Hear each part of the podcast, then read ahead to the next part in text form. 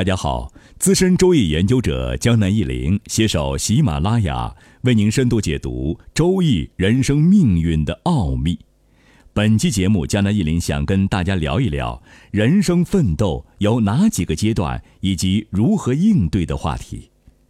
中国人几乎没有不知道《周易》或《易经》这本千古奇书的。四书五经中的《易经》在古代是广大学子进学的必修课。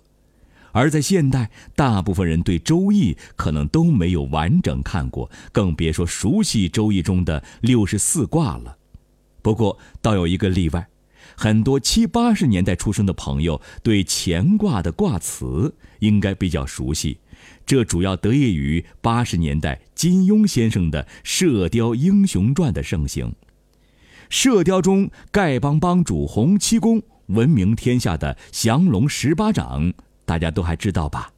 降龙十八掌好几招的名字就是直接引用乾卦的卦辞，比如“潜龙勿用”“见龙在田”“飞龙在天”“亢龙有悔”等等。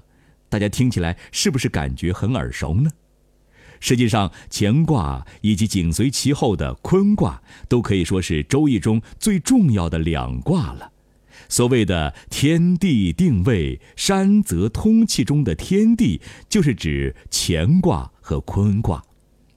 江南一林这期节目就是专门想跟大家一块儿来讲述一下蕴含在乾卦中的深刻道理。从乾卦中啊，我们可以领悟出人生奋斗的六个阶段，以及在每个阶段我们的最佳应对策略。这些策略，不管你是上班的还是创业的，人人都可以使用。一旦深刻领悟，必然受益匪浅。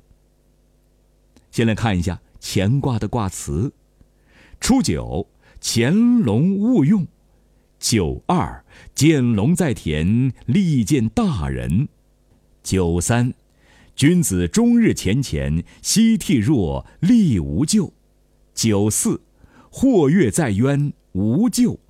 九五，飞龙在天，利见大人。上九，亢龙有悔。用九，见群龙无首，吉。好，上面呢从初九啊到上九的六行文字，具体含义江南一林就不一一翻译了。大家如果感兴趣的话，可以自行百度。关于《周易》的卦辞，因为都是文言文，比较难。江南一林的建议是：大家既然不是专门研究《周易》的，就不用去寻章摘句了，只需要领悟它的含义，能够运用就行了。在这儿，江南一林重点讲述一下它们蕴含的哲理。这六句话讲述的其实就是万事万物，当然也包括我们人类的命运发展的六个阶段。大家对这句话中提到的龙不必有什么神秘感或认为是迷信，其实呢，《周易》这里所说的龙只是一个比喻而已，用龙来比喻天地之间流转不息的阳刚之气。